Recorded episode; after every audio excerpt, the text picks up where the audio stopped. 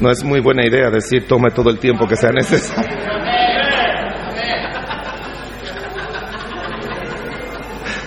Antes que mi amigo el pastor Salazar y el pastor Ramos me lo digan, yo lo digo.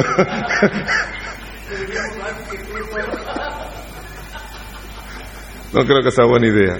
Pero ayúdenme a hacer lo que dan mal a ellos. Amén.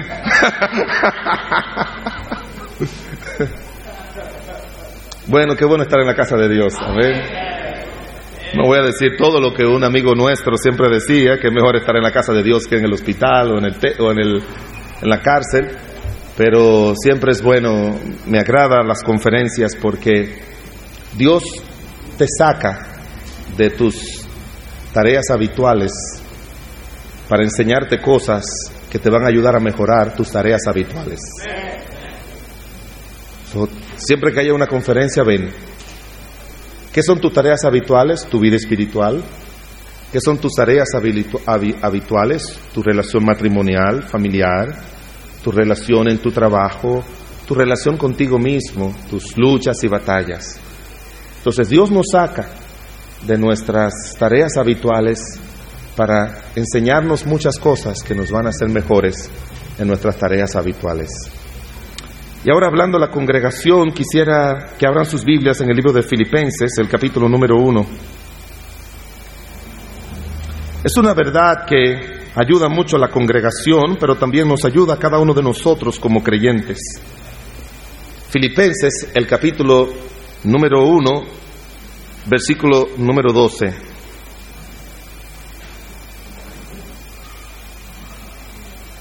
¿Lo tienen todos? Léalo conmigo a una voz. Todos a una voz. Aquí vamos. Quiero que sepáis, hermanos, que las cosas que me han sucedido han redundado más bien para el progreso del Evangelio. Lé- Léalo de nuevo, otra vez. Aquí vamos. Quiero que sepáis, hermanos, que las cosas que me han sucedido han redundado más bien para el progreso del Evangelio. Quisiera hablarles que el Señor, perdón, no yo, sino que el Señor nos hable acerca del tema males que traen progreso. Males que llegan a nuestras vidas, a nuestras iglesias, pero el propósito no es dañarnos, el propósito no es afectarnos, el propósito no es poner nuestras vidas peores, sino mejores. Así que vamos a orar. Padre bueno y misericordioso, te damos gracias en el nombre de nuestro Señor Jesucristo, porque tú eres bueno y para siempre es tu misericordia. Gracias por congregar a niños, adolescentes, a jóvenes, adultos, ancianos, a laicos, a diáconos, a pastores, a misioneros, para estar aquí, Señor, en este tiempo y tú hacer grandes cosas en ellos y también a través de ellos. Padre, oramos que tu Espíritu Santo tome estas verdades y la ponga en los labios de tus siervos, Señor, con poder, y luego tú la pongas en el corazón y en las vidas de los hermanos con poder, Señor. Obra con- por tu gracia en el nombre de Jesús. Amén. Todos conocemos de la vida productiva del apóstol Pablo. Un hombre que el mismo Espíritu Santo tenía que mantenerlo bajo control para que no hiciera más. En, dos ocasiones dice la Biblia que él tuvo el deseo de ir a una ciudad para comenzar iglesias y el Espíritu Santo se lo prohibió. Es un hombre ejemplar porque la mayoría de nosotros, el Espíritu Santo nos empuja y nosotros le prohibimos al Espíritu Santo hacer cosas a través de nosotros. En este caso, el Espíritu Santo le prohibió al apóstol Pablo hacer cosas para el bien de la obra. Era un hombre que siempre quería hacer para Dios, siempre estaba ocupado. Y pudiéramos decir que para muchos de sus colaboradores y probablemente para él mismo fue uno de los peores males que le llegó a su vida cuando él caía preso y se detenía todo el trabajo que él tenía en mente hacer.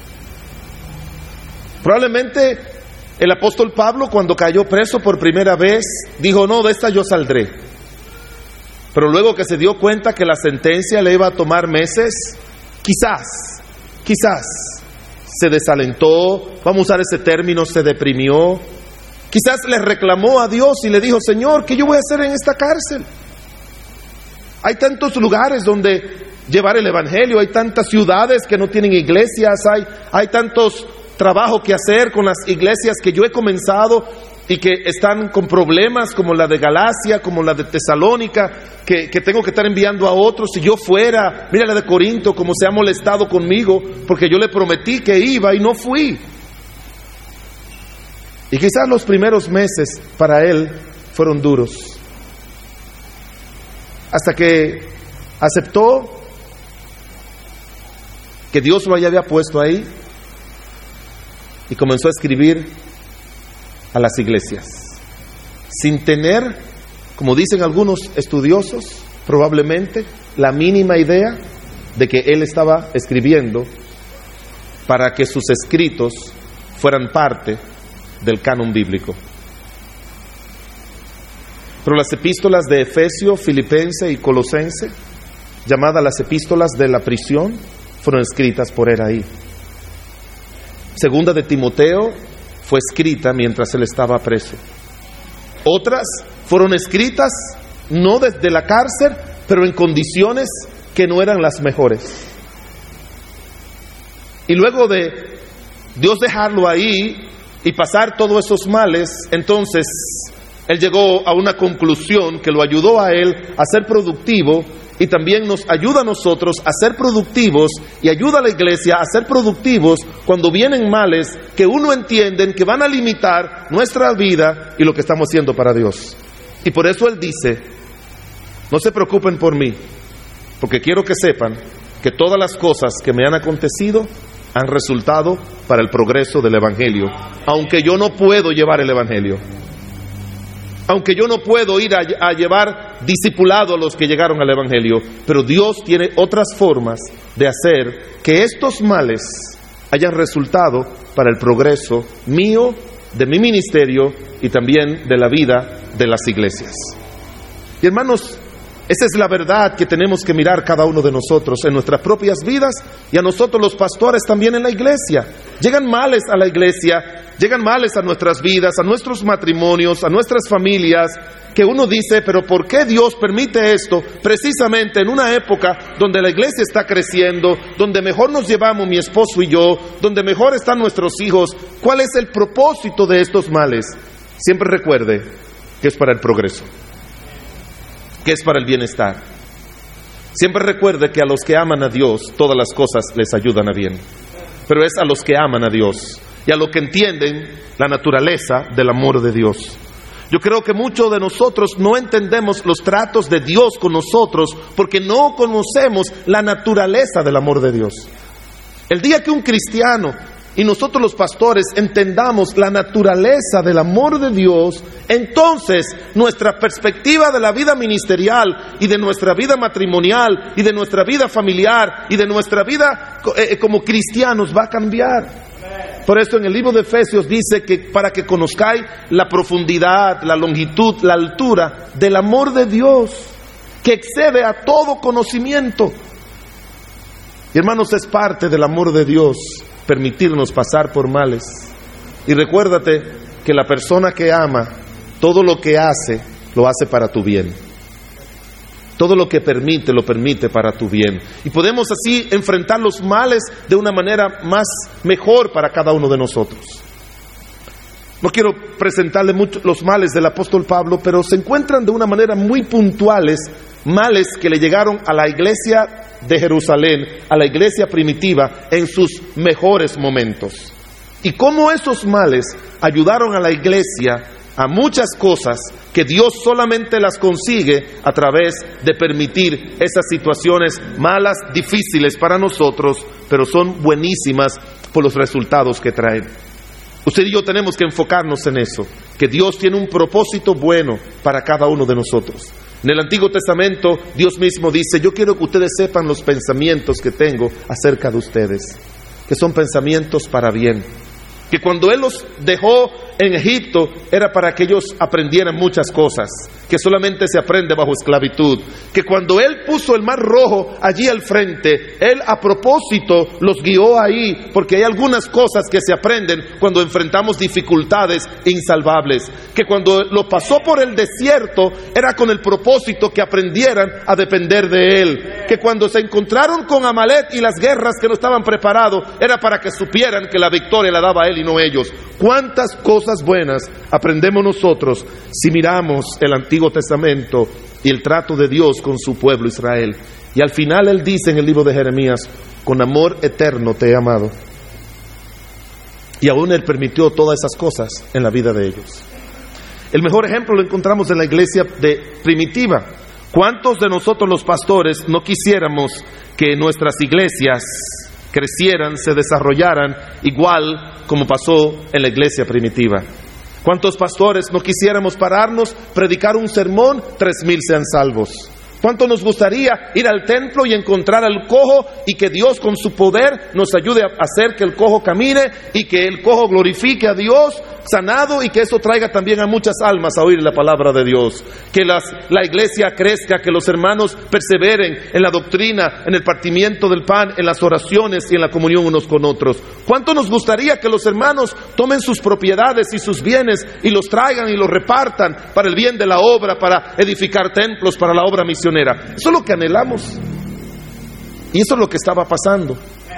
Pero pasaron a lo menos cinco males que pudieron haber desalentado a la iglesia, pero el Señor los permitió para el progreso del Evangelio y de las iglesias y de los cristianos en esa época. Acompáñenme en el libro de Hechos, el capítulo 5. Vamos a mirar la primera. Hechos, el capítulo 5, versículo 1.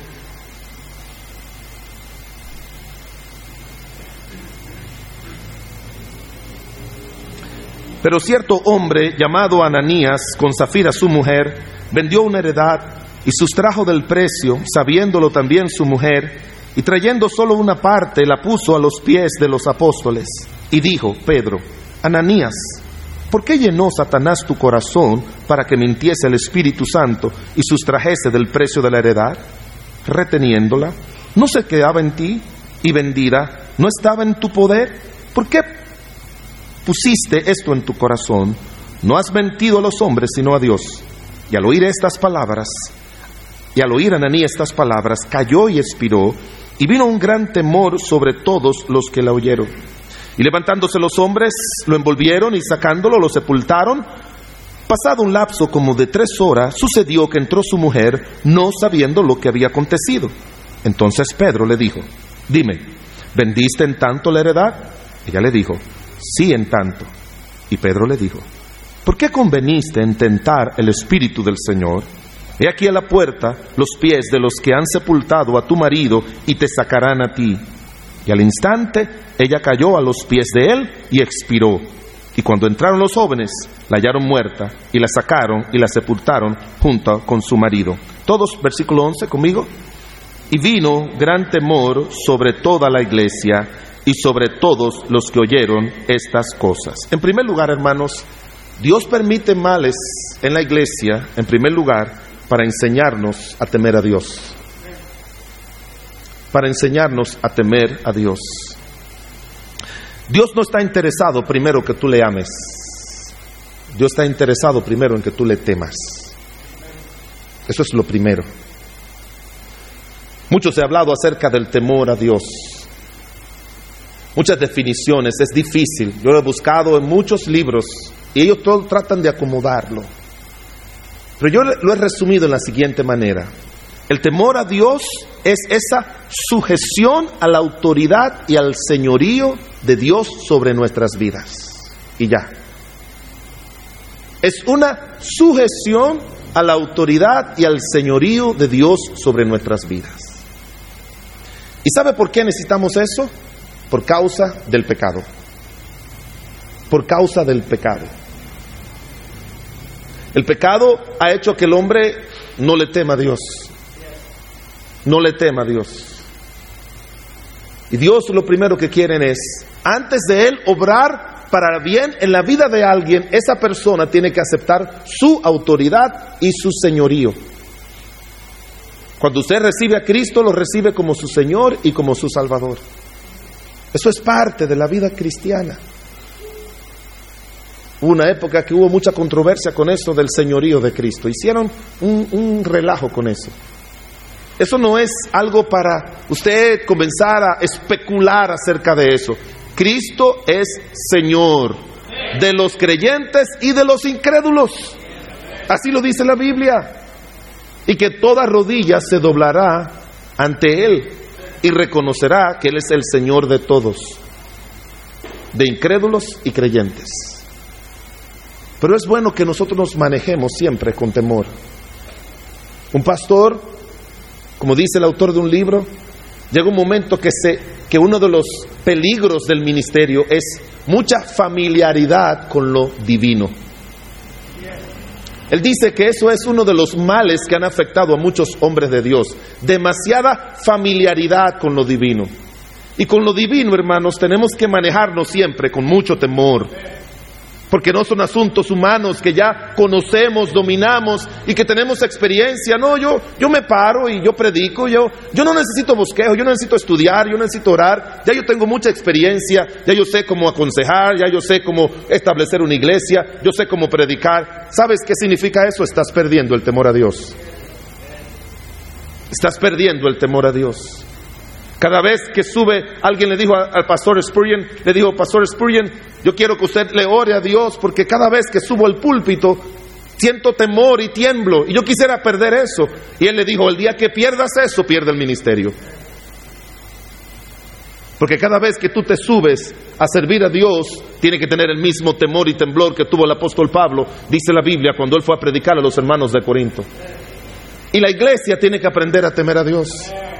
Es común de que cuando ya tiene la iglesia lo que tanto anheló, hermanos, que tenemos que queremos tener un número, como decía el pastor Salazar en esta mañana. Su meta es número, tenemos que llenar la iglesia, tenemos que tener un edificio. Llega un momento que cuando se tiene todo aquello que son metas humanas, entonces ya vivimos sin temor y no queremos hacer la voluntad de Dios, porque ya todo está hecho. Ya logramos lo que queríamos. Y aquí nosotros no estamos, hermanos, para tener metas personales ni ministeriales. Aquí estamos para hacer la voluntad de Dios hasta el último día en que Dios nos llame y tenemos que hacerlo, no importa los años que lo tengamos, estemos haciendo con temor y temblor. La iglesia tiene que aprender a temer a Dios. Cuando la nación de Israel perdió el temor a Dios fue que comenzó a descarriarse y apartarse de las cosas que no agradaban a Dios. Un pasaje que siempre me impresiona es cuando los judíos le dijeron a Moisés, después que Moisés bajó del monte con las tablas, dice, porque ahora pues, ¿qué vamos, ¿por qué vamos a morir? Porque este gran fuego nos consumirá. Si oyéramos otra vez la voz de Jehová nuestro Dios, moriremos. Porque, ¿qué es el hombre para que oiga la voz del Dios viviente, que habla en medio del fuego, como nosotros hemos oído y aún viva? Acércate tú y oye todas las cosas que dijere Jehová nuestro Dios, y tú nos dirás todo lo que Jehová nuestro Dios te dijere, y nosotros oiremos y haremos. Y oyó Jehová la voz de vuestras palabras cuando me hablaba, y me dijo Jehová, he oído la voz de las palabras de este pueblo, que ellos han hablado, bien está todo lo que han dicho. ¿Quién diera que tuviesen tal corazón que me temiesen y guardasen todos los días todos mis mandamientos, para que a ellos y a sus hijos les fuese bien para siempre. La base, hermanos, es que nosotros podamos entender que no es que la presencia de Dios, como decíamos anoche, es algo de un día, de un momento, una experiencia especial y única y sobrecogedora, que la presencia de Dios es algo continuo y que tenemos que tener la misma reacción que tuvo el pueblo. Y Dios dice, ¿quién diera que temieran a mi pueblo y guardaran mis mandamientos todos los días para que les vaya bien a ellos y también le vaya bien a su pueblo, a sus hijos después de ellos? Ananías y Zafira pensaban, hermanos, que se podían burlar de Dios.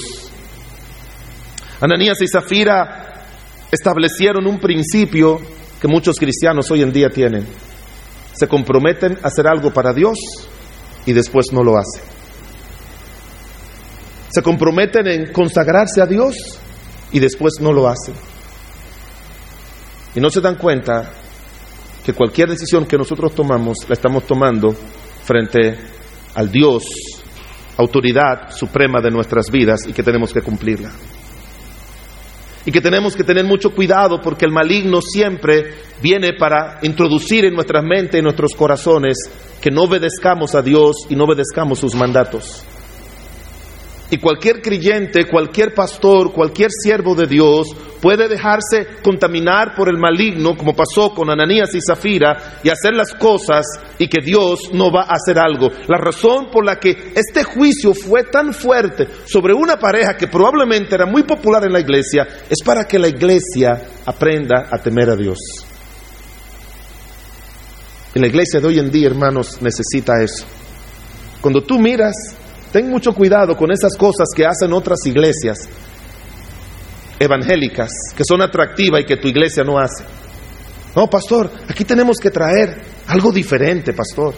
Yo vi en la televisión que comienzan los muchachos a correr en la plataforma. Yo vi que introdujeran esto y que hicieron aquello y que hacen lo otro. Y a veces pastores para hacer crecer su iglesia buscan métodos o técnicas humanas para hacer lo otro, presiones de los hermanos. Ten cuidado que muchas de esas cosas las hace una iglesia cuando ha perdido el temor a Dios.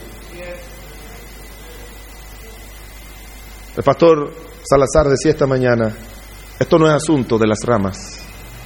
Esto es un asunto de que permanezcamos con la raíz.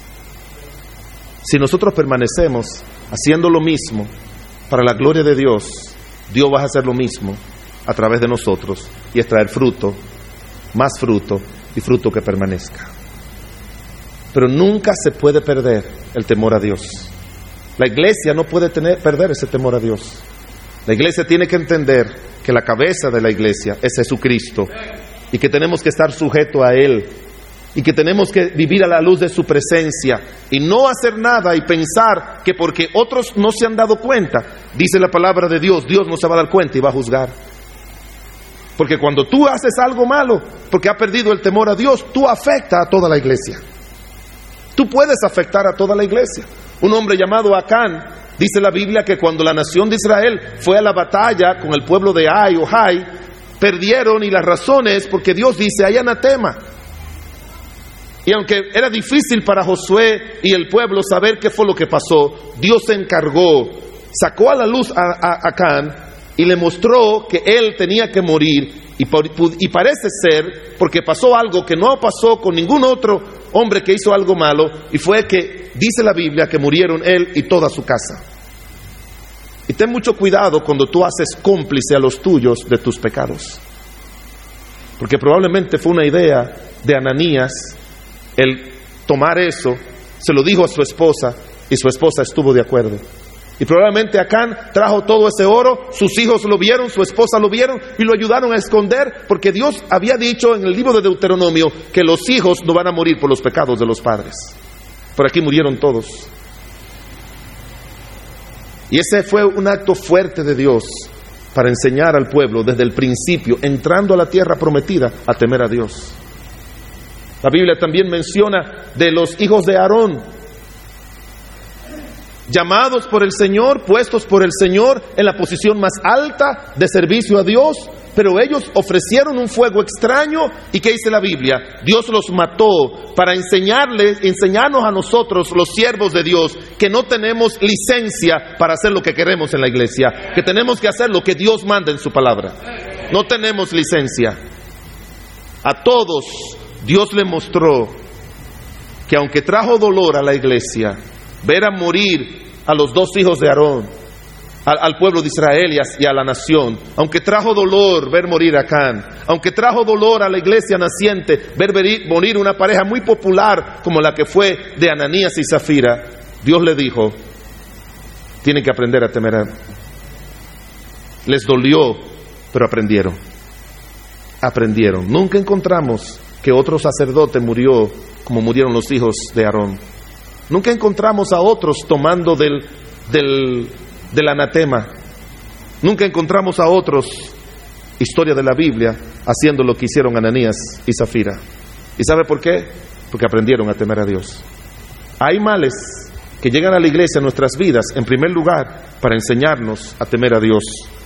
Libro de Hechos, el capítulo 8, todo se solucionó, todo iba muy bien, la iglesia siguió creciendo, almas fueron salvas, todos los días, dice al final del capítulo 5, por el templo y por las casas, no cesaban de anunciar y predicar a Cristo, muchas maravillas eran hechas por los apóstoles, eligieron a los diáconos, se arreglaron todos los problemas, pero mire lo que pasó cuando todo iba bien. Hechos el capítulo 8, versículo 1. Y Saulo consentía en su muerte en aquel día hubo una gran persecución contra la iglesia que estaba en Jerusalén y todos fueron esparcidos por las tierras de Judea y de Samaria, salvo los apóstoles. Hombres piadosos llevaron a enterrar a Esteban e hicieron gran llanto sobre él. Y Saulo asolaba la, iglesia y entrando casa por casa arrastraba a hombres y a mujeres y los entregaba a la cárcel. Pero los que fueron esparcidos iban por todas partes anunciando el Evangelio. El segundo mal que le llegó a la iglesia fue que mataron a un brillante expositor de ellos que fue Esteban. Y una gran persecución se armó. ¿Por qué Dios permitió eso? En segundo lugar, hay males que traen progreso para obligarnos a evangelizar. Para obligarnos a evangelizar. Estaban muy cómodos en Jerusalén, muy cómodos. El Señor le había dicho, y me seréis testigos ¿dónde? En Jerusalén. ¿Lo habían hecho ellos? A la perfección. En Judea, una parte. En Samaria, no lo habían hecho como debieran haberlo hecho. Ahí más adelante es que en Hechos 8 comienzan a predicar en Samaria y luego hasta lo último de la tierra. Pero ellos se quedaron en Jerusalén.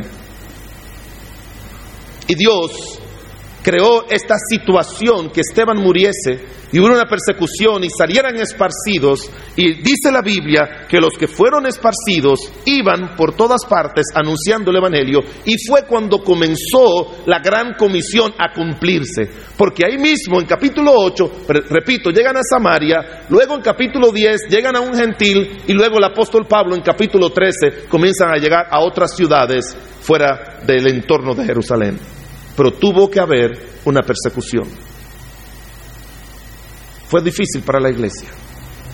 Santiago, que fue su primer pastor, un hermano de Cristo, él escribió su carta. Dicen que la epístola a Santiago fue la epístola más vieja, eh, primera que se escribió de todas las epístolas. Y él les escribió, así mismo dice, a los hermanos que estaban en la dispersión, a los que estaban dispersos, a esos que se fueron y tuvieron que huir, pero se comenzaron a, agregar, a congregar en otros sitios y comenzaron a ser fiel al Señor en otros sitios. Y por eso él y Pedro, cuando los escribe a los de la dispersión, les menciona las ciudades donde estaban. Y ahora sí estaban cumpliendo con la gran comisión.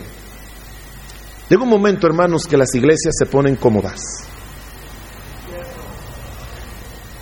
Llega un momento que los pastores nos ponemos cómodos. Tenemos 300 sillas, están llenas, ya, ya se logró todo.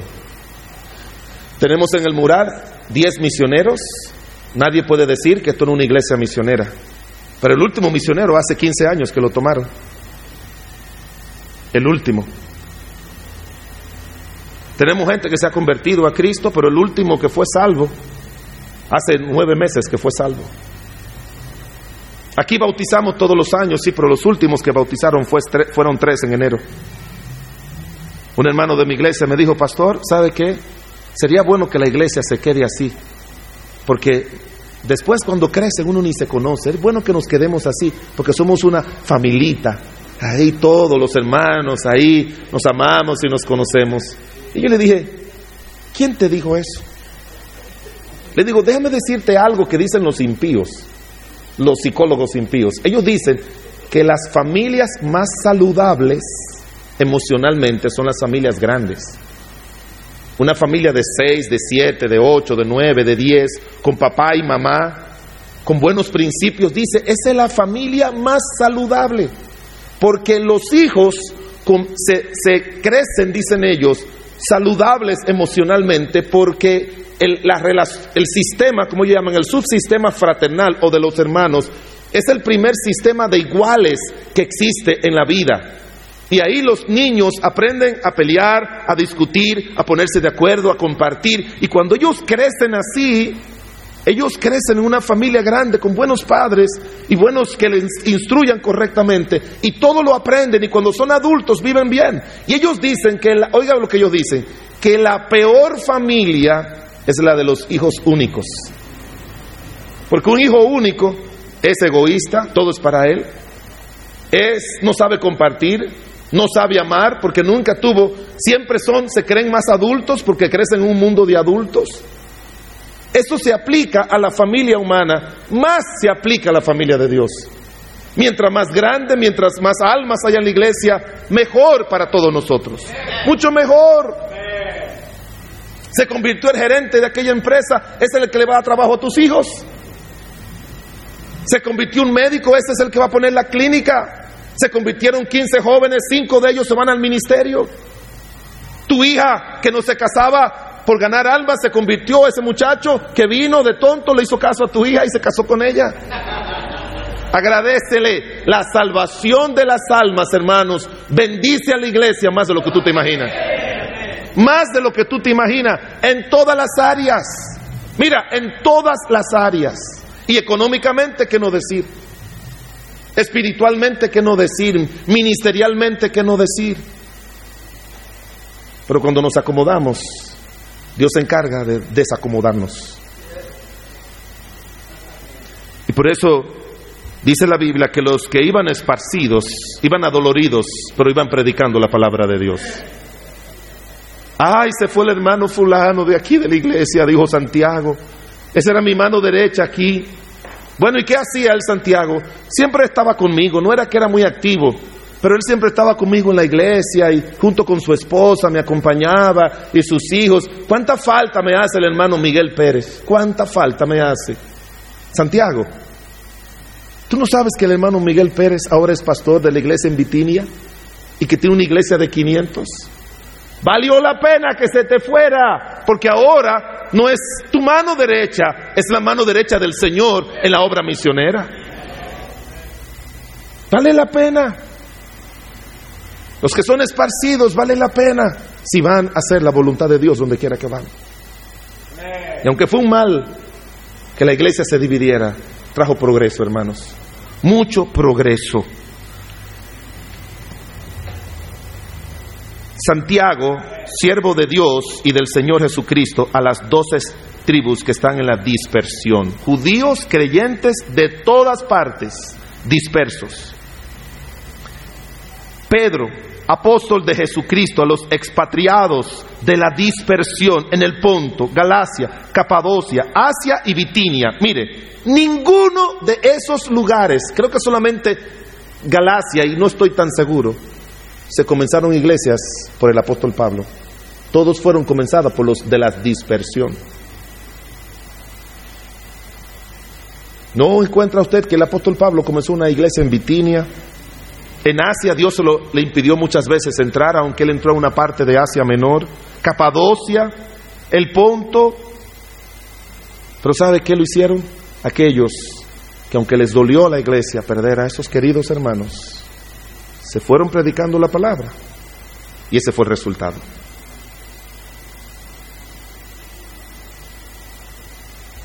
Hechos el capítulo 11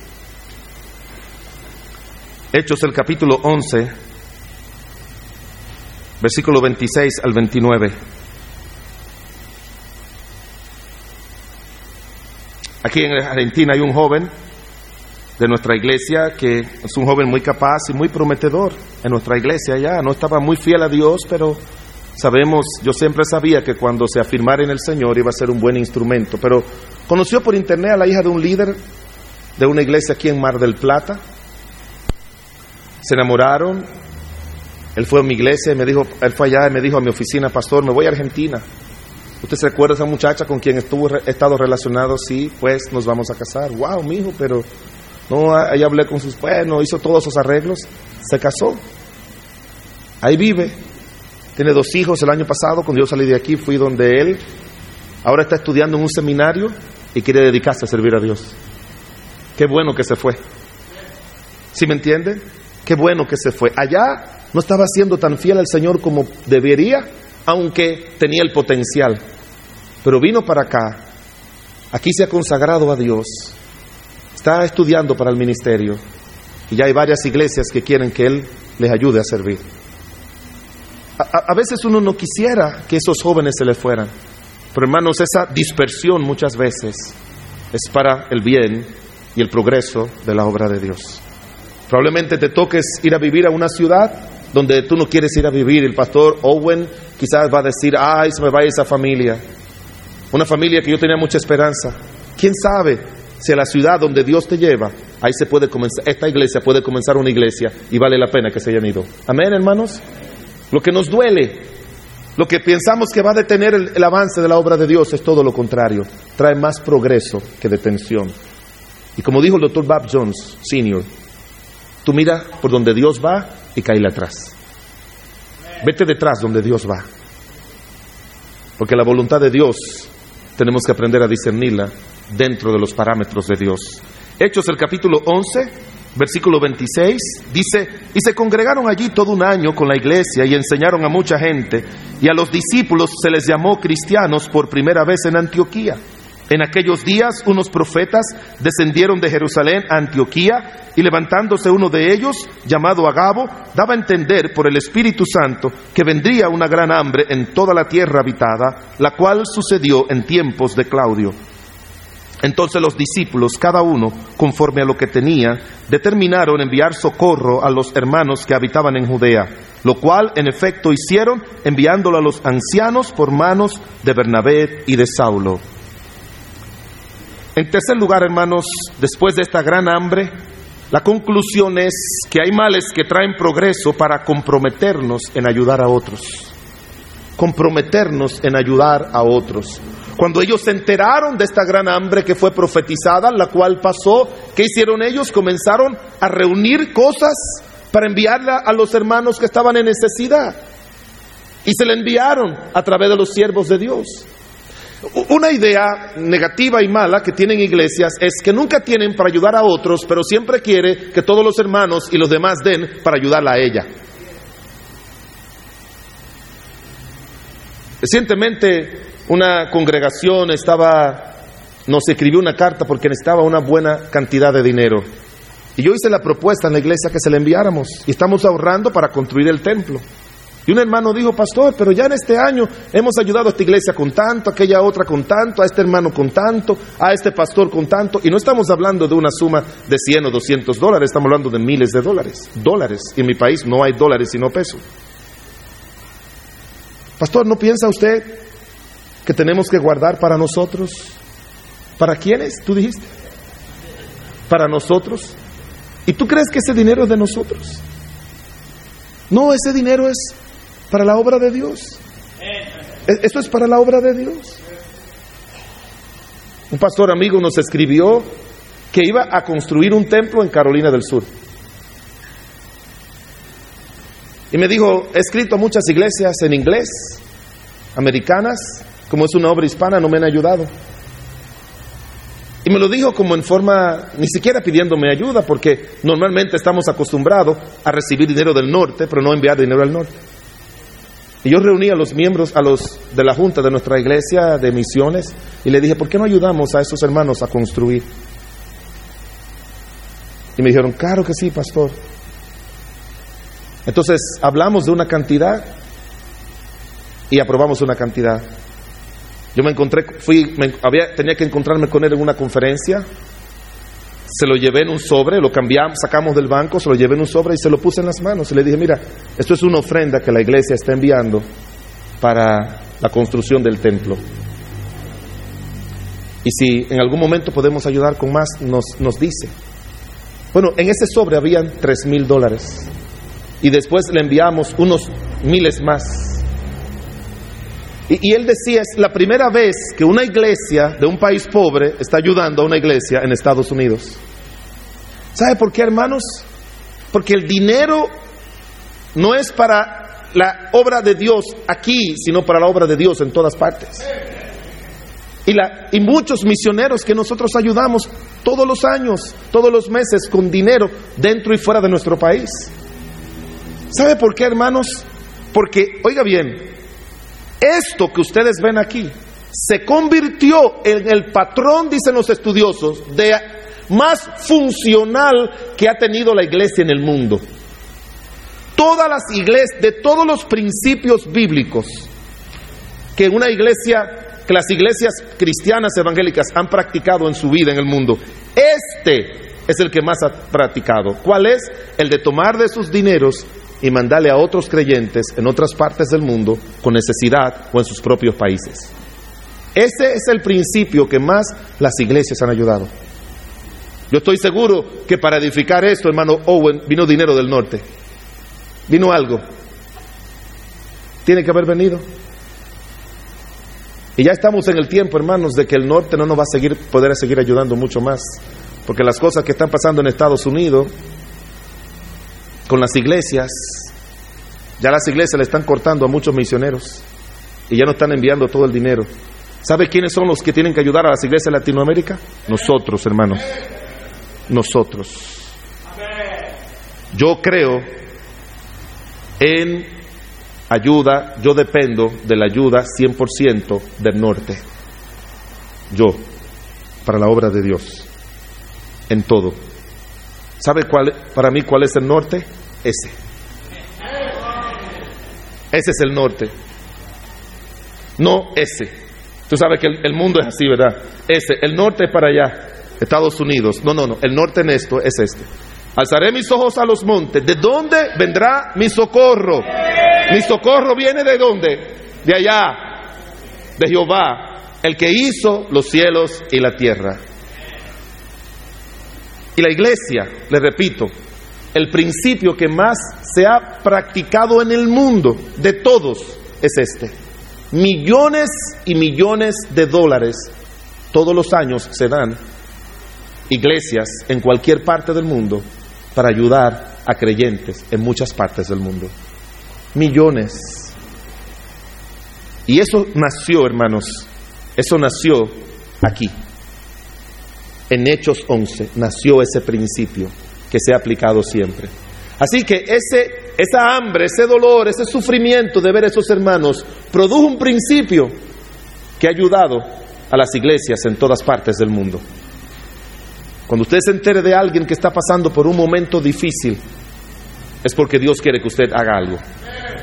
Yo le digo a los hermanos, si te enteras de que alguien tiene necesidad, es porque Dios quiere usarte para que tú hagas algo. Puede ser que tú tengas y puede ser que tú no tengas, pero sepa quién tiene y quién puede ayudar. Hechos el capítulo 12, versículos 1 al 5. En aquel mismo tiempo el rey Herodes echó mano a algunos de la iglesia para maltratarles y mató a espada a Jacobo, hermano de Juan. Y viendo que esto había agradado a los judíos, procedió a prender también a Pedro. Eran entonces los días de los panes sin levadura. Y habiendo tomado preso, lo puso en la cárcel, entregándolo a cuatro grupos de cuatro soldados cada uno, para que le custodiasen. Y se proponían sacarle al pueblo después de la Pascua. Todos lean conmigo versículo 5. Así que Pedro estaba custodiado en la cárcel pero la iglesia hacía sin cesar oración a Dios por él. Hay males, hermanos, que vienen a la iglesia para obligarnos a orar juntos. Y eso también pasa en hogares. Y eso pasa en matrimonios. Ahora la iglesia tenía un gran motivo. Jacobo, uno de los tres, uno de los tres, el hermano de Juan, lo tomaron preso y lo mataron. Y Pedro, el líder del grupo, el hombre de Dios, lo tenían preso para matarle al otro día. Y la iglesia decidió orar sin cesar. Al punto tal de que Pedro cuando fue liberado, en vez de ir a su casa, porque tenía esposa, tenía suegra, tenía hijos, en vez de ir allá, fue primero a la casa de María, la madre de Juan Marco, donde estaban orando, para decirle, ya me liberaron. Y uno de los males de la mayoría de las iglesias bautistas en el mundo, hermanos, es que no son muy dados a la oración. Yo he estado en culto de iglesias de estudio bíblico. Bueno, este es el miércoles, jueves, el día que lo tienen, estudio bíblico y oración. Bueno, hermanos, llegó el momento de la oración. Y él dice una petición, él dice otra y otra. Y bueno, hermanos, tenemos que orar rápido para dar tiempo a lo más importante que es la palabra de Dios. Así que, eh, hermano, por favor, ¿usted puede orar por esas peticiones? Sí, Señor, yo te pido, tú ves las peticiones que han hecho los hermanos, Padre, ayúdales, contéstales, Señor, en el nombre de Cristo. Te pido que tú obres y que la gracia tuya, y si se alarga este hermano, he oído a pastores decir, bueno, hermano, la próxima vez no le ponemos usted, porque usted es un hombre de oración y ora mucho, eh, y así, como en medio de forma de burla, porque recuerdes, hermanos, que, que viene la parte más importante, que es la, la predicación de la palabra de Dios. E, eso es lo más importante. Bueno, yo no creo eso. Yo creo que lo más importante es la oración y de eso va a depender la predicación. Yo creo que la predicación depende de la oración. Los apóstoles le dijeron, elijan diáconos entre ustedes para, y nosotros persistiremos en el ministerio, persistiremos en la oración y en el ministerio de la palabra. Si no hay oración, no hay efectividad en el ministerio de la palabra. El ministerio de la palabra no es enseñar la palabra por la inteligencia o la capacidad o deducción o estudio nuestro. El ministerio de la palabra es la obra del Espíritu Santo a través de un hombre que depende de Dios y que no depende de sí mismo. Hermanos, la iglesia necesita oración. La iglesia necesita ser creyentes de oración, necesitan eso. Necesitan dedicar tiempo a la oración, a la oración formal. A la oración siempre hay motivos, hermanos, para orar. Tenemos culto de oración los miércoles, esta noche tenemos culto de oración. Ya la secretaria me mandó las peticiones para que yo las revisara, pusiera la que quisieras y arreglar algunas. Y le damos una hoja impresa bien bonita los hermanos, con, con una así, doblada así. Y aquí tiene una, una gráfica alusiva a algo. Y cuando tú la abres, aquí dice, si la abres, la que vamos a entregar hoy, dice, hoy estamos a 19, a 20, dice jueves 21 de noviembre. Así dice, jueves 21. La, de este lado dice sábado 23. Y la del otro lado dice eh, lunes 25. Esta noche los hermanos cantan un corito y después todo esto está lleno de más de 30 peticiones que los hermanos han hecho con asuntos de salud de ellos o de otros. Todos se arrodillan a orar, 10 o 15 minutos orando, algunos en el altar, y luego cantamos otro coro y oramos por estas peticiones que en una urna los hermanos ya han puesto en la semana por todas sus necesidades. 10 o 15 minutos orando, se paran, cantamos otro coro y luego los hermanos comienzan a orar por las peticiones de aquí, que son las peticiones de la iglesia, las iglesias nuevas, por el pastor, por los ministerios de la iglesia, por la obra de evangelización en los sectores donde lo hacemos, por los misioneros. Ahí tenemos un grupo de peticiones. Y tienen fechas, esto dice jueves, este sábado y este lunes, y se la damos muy bonita para en hojas de color, bien diseñada, toda la semana, los hermanos la doblan y mañana jueves todos oramos por esas peticiones. El sábado todos oramos por eso en nuestras casas y el lunes volvemos a orar. La mejor ayuda que tú le puedes dar a alguien es que tú ores por ellos. Y duramos una hora de oración todos los jueves. Una vez al mes tenemos un día de ayuno y oración. Mi mamá se quedaba siempre con un grupo de hermanas el viernes, amanecer sábado, corrido, orando. Los martes en el parqueo, en el patio del colegio, un grupo de hermanos voluntariamente se reúnen para tener un tiempo especial de oración ellos, que no es algo oficial de la iglesia. Hermanos, la iglesia camina sobre las rodillas nuestras. La iglesia no camina con pies, la iglesia camina con las rodillas. Y siempre hay motivos para que oremos juntos. Siempre hay motivos. Y a propósito, iglesia que ora unida, permanece unida. Mi esposa y yo tuvimos esos días en que los hijos cuando se casan tenían varios problemas, se casaron el año pasado algunos y problemas matrimoniales y problemas económicos y le aconsejamos, no se resolvía. Yo le dije, no te preocupes, mi amor, ya no vamos a seguir aconsejándolos porque le hemos dicho, pero no se puede resolver. Yo he buscado dinero en el banco para ayudarle, yo he hecho esto, pero mire, ya está, ya está, está bien de que hagamos. ¿Sabes lo que vamos a hacer tú y yo? Por 40 días, como hizo Moisés, todas las noches, tú y yo nos vamos a arrodillar a orar por estas situaciones. ¿Y sabe qué, hermanos? Dios la contestó y más. En tu matrimonio, tú tienes que aprovechar y tener tiempos juntos de oración con tu esposa, con tus hijos. ¿Cuántos de ustedes, hermanos, tienen el altar familiar en su casa? Yo crecí con mi mamá teniendo el altar familiar todos los días en la mañana, antes de ir a su trabajo y antes de nosotros ir a la escuela. Y así yo, con mis tres hijos, todos los días Siempre teníamos al mediodía, antes de comer, el altar familiar. El altar familiar es un tiempo de todos con Dios. Y ahí leíamos la Biblia dos o tres minutos y luego entonces orábamos todos por peticiones que así crecieron nuestros hijos hasta que se casaron. Tuvimos siempre el altar familiar. Y ahora mi esposa y yo, por la mañana, todas las mañanas tenemos nuestro tiempo personal de oración, pero en las noches siempre oramos ella y yo juntos. No hay nada que ayude más, hermanos, que tú depender de Dios en oración. Dios quiere ver que tú dependas de Él.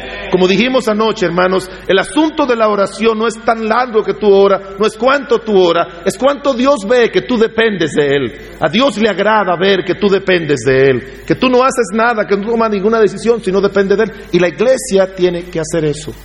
Y cuando vengan males, es para que aprendamos a orar. Pero ¿sabe qué? El propósito de Dios no es que cuando terminen los males ya no oremos el propósito de Dios es que nos quedemos orando después que pasen los males. Porque aquellas cosas buenas se sostienen bien a través de la oración. Mucho del tiempo de mi vida yo no lo empleo para pedirle por males, porque ya muchos de ellos han ido pasando con el, con el curso del tiempo, en el ministerio, en mi vida personal, en muchas áreas. ¿Sabe cuál es en el que yo uso mucho mi tiempo? En la oración es para que Dios mantenga lo que Él ya ha hecho en mi vida, en mi ministerio, en mi matrimonio, con mis hijos, en la iglesia. A veces creemos que solamente es para que Dios nos ayude en momentos de emergencia, que Dios es un 911. No, Dios no es un 911. Allá hay un hermano que puso una compañía de arreglar cosas en la casa. ¿Sabe cómo el nombre, cómo se llama la compañía? 912. 912. Y cuando le preguntamos, ¿y por qué tú le pusiste 912? Porque la mayoría de la gente llama cuando tiene emergencia. Pero yo estoy para ayudarles a mantener su casa y que no vengan emergencias. Y por eso se llama 912. ¿Un buen concepto? hermanos, la oración no es solamente para momentos difíciles, es para que Dios lo mantenga bien. David dice en primer primer libro de Crónicas 29, cuando él vio que su pueblo había dado a la obra de Dios así tan, tan, eh, eh, eh, tan voluntariamente, ¿sabe lo que le dijo? Señor, mantén esta voluntad en tu pueblo. Tú ves que tu matrimonio va marchando bien, ora más para que Dios lo mantenga así. Tú ves que las almas se están convirtiendo en la iglesia, ora más para que se mantenga así. Tú ves que tienes salud, ora más para que sea la salud. Siempre en las peticiones de la iglesia hay una petición que yo pongo mía. Y yo le digo siempre, hermanos, ¿ustedes me aman? Sí. Por favor, oren todos los días por esa petición en mi vida. Tres cosas yo le pido a Dios todos los días y se lo, puso, se lo pongo ahí y todas las semanas ella, ellos saben eso. Número uno, para que Dios me dé santidad, eso para mí es lo más importante de todo. Número dos, para que el poder de Dios y su espíritu esté guiando mi vida y mi ministerio. Y número tres, para que Dios mantenga mi vida con salud. Alguien me dijo, pastor, usted siempre pide por su salud. ¿Es porque usted está enfermo? No, es para no enfermarme. la, mayoría de la gente piensa, ora como está enfermo. No, yo oro para no enfermarme. Así yo le digo, Pastor, usted está orando por su santidad. ¿Usted está batallando con su santidad? No, es para no tener que batallar con la santidad y ser santo a Dios. ¿Sí me está entendiendo, hermanos? Solamente oramos por cuando estamos apurados, pero tenemos que aprender que el principio es que nos quedamos dependiente de Dios. Hechos el capítulo 15. Hechos el capítulo 15. Y este es el último principio. Recuerden, hermanos, que son males que llegó a la iglesia, pero todos redundaron para progreso. Entonces algunos que venían de Judea enseñaban a los hermanos, si no os circuncidáis conforme al rito de Moisés, no podéis ser salvos. Como Pablo y Bernabé tuvieron, tuviesen una discusión y contienda no pequeña con ellos, se dispuso que subiesen Pablo y Bernabé a Jerusalén y algunos otros de los apóstoles y de los ancianos para tratar la cuestión. Y ahí sigue hablando, y, pero mire lo que dice en el versículo número 22.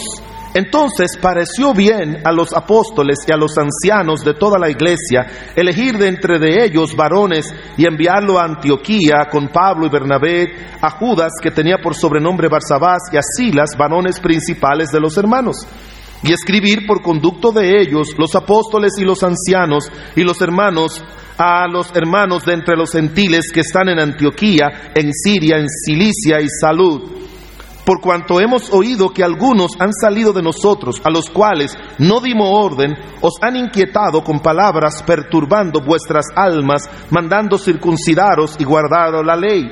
Nos ha parecido bien, habiendo llegado a un acuerdo, elegir varones y enviarlos con vosotros por nuestros hermanos amados Bernabé y Pablo. Versículo 28 porque ha parecido bien al Espíritu Santo y a nosotros no imponeros ninguna otra carga que estas cosas necesarias. Hermanos, por primera vez el cisma o la división grande en la iglesia primitiva asomó. ¿Por qué Dios permitió eso? Dios lo permitió, que hubiera una discusión, que hubiera tal desacuerdo, para enseñarnos obligarnos a ponernos de acuerdo. Los problemas, hermanos, yo tengo un principio en consejería y en mi vida. ¿Sabe cuál es ese principio? Míreme aquí, que no se lo olvide. Los problemas no son para complicarlos, sino para resolverlos. La mayoría de la gente cuando le llega un problema lo que hace es complicarlo. Los problemas no son para complicarlos, son para resolverlos y para enseñarnos y obligarnos, que es un deber y una obligación terminar todo en acuerdo, en el matrimonio, en la familia y en la iglesia. Y este cisma tan fuerte, esta división tan grande, hermanos, trajo un principio que ayudó a la iglesia para bien y en algunos casos para mal no, no para mal, no. Siempre para bien, hasta por unos 300, 400 años. Siempre lo ayudó para bien.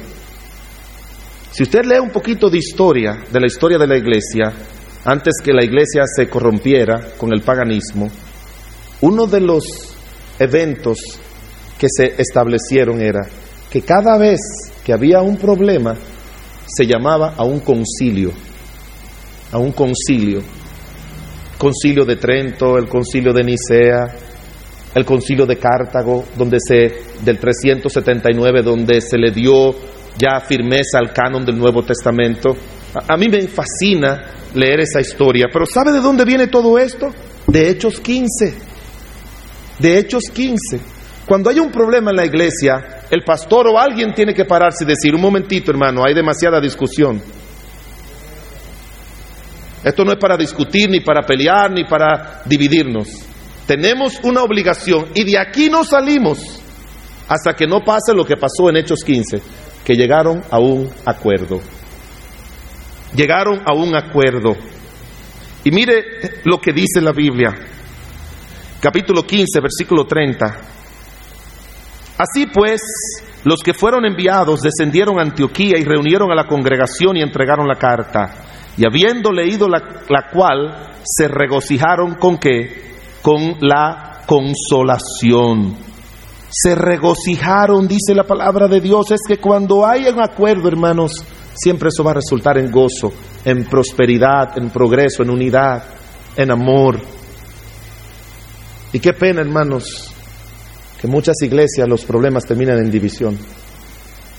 Qué pena de esos hombres que para mí son pocos hombres, que cuando tienen un problema matrimonial siempre, bueno, mi amor, bueno, mira, fulana, yo creo que tú y yo no podemos seguir juntos.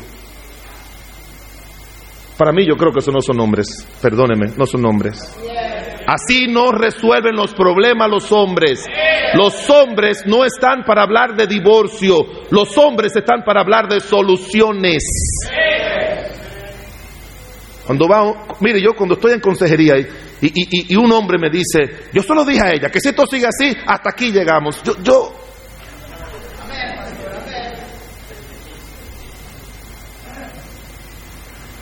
yo, le digo muchas cosas que no le voy a decir del púlpito. Tú eres hombre porque tienes, pero parece que no tienes. Sí, yo se lo digo. Así yo se lo digo, hermanos. Yo no soy prosaico, pero soy claro.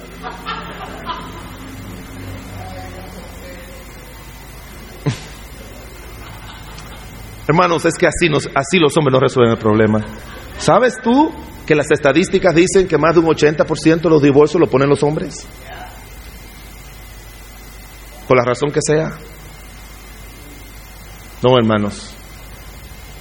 O esos hombres que le dan a su mujer, que resuelven las cosas con violencia. Yo puedo decir, como dice el hermano Elmer Fernández, yo a mi esposa nunca le he dado con esta mano. No sé con esta, pero con esta no. Así dice él. Pero ¿sabe qué, hermanos? Nosotros, los hombres, estamos obligados en la iglesia, en la familia, a ponernos de acuerdo. Y siempre que intentemos ponernos de acuerdo, el Espíritu Santo nos va a ayudar. Ha parecido bien a nosotros y al Espíritu Santo. Así que cualquier asomo de males, cualquier asomo de males, siempre piensa, eso es para progreso. Murió Ananías y Zafira, fue para que el pueblo aprendiera a temer a Dios. Una persecución para obligar al pueblo a evangelizar, a llevar el Evangelio. Hambre para que aprendieran el principio de ayudarnos mutuamente gente presa y que van a matar y problemas así, para obligarnos a orar juntos. Desacuerdos sobre creencias o, prácticas o hábitos o, o costumbres es para obligarnos a ponernos de acuerdo. Hermanos, estas cinco cosas, oye bien, son la vida de una iglesia. La vida de una iglesia. Esas cinco cosas son lo que mantienen la vida, la vitalidad, la fortaleza, la fuerza de una iglesia y aseguran la permanencia de la iglesia, el crecimiento de la iglesia y la bendición de la iglesia. Y tú y yo, hermanos, pastores y misioneros, somos a quienes el Señor nos hace responsable y escribe cuando Él va a corregir cosas malas al ángel de la iglesia. Y ustedes, hermanos, deben ser los primeros en decir, aquí yo estoy para ayudar a mi iglesia a resolver cualquier mal y que, y que todo resulte en progreso. Y en tu hogar, tú como esposa, tú como hombre, debe ponerte en tu cabeza eso. A veces mi esposa me dice, mira, eh, eh, eh, yo quiero, aquí se necesita tal cosa. Y yo sí lo hago, y lo hago. Y mis hijos me llaman, yo lo hago. Papi, pero tú siempre estás dispuesto. Ah, mira, mi hijo, yo aprendí algo de mi mamá. Para mí, mi mamá es mi mejor teóloga. Mi mamá un día me dijo, hijo, nunca prediques nada que tú no vives. Y yo le dije, ¿tú sabes por qué yo hago eso, hijo y a esposa? Porque como hombre, yo estoy aquí para resolver. Yo no estoy para discutir, yo no estoy para pelear, yo no estoy para reclamar, yo no estoy para buscar lo mío, yo estoy aquí para resolver. Y así le digo a la iglesia, así le digo a los diáconos, así le digo a todo el mundo. Yo estoy, ustedes estamos, aquí todos estamos para resolver, no para complicar. Para que las cosas malas, por la gracia de Dios, redunden en progreso para la obra de Dios, para nuestros matrimonios y para nuestras vidas. Oremos. Padre bueno y misericordioso, cuán agradecido estamos de ti, Señor, de que tú en tu bondad, en tu amor, en tu misericordia, Señor, nos ha puesto con un buen propósito y que no importa los males que vengan, Señor, tú estás ahí para que eso resulte para prosperidad, para progreso, para bienestar de nuestras vidas, de nuestros matrimonios, de nuestras familias, de nuestras iglesias, de nuestros ministerios. Señor, ayúdanos con tu poder, ayúdanos con tu bendita y divina gracia. Que tú nos ayudes a no ser personas que compliquemos las cosas, sino que seamos instrumento de solución.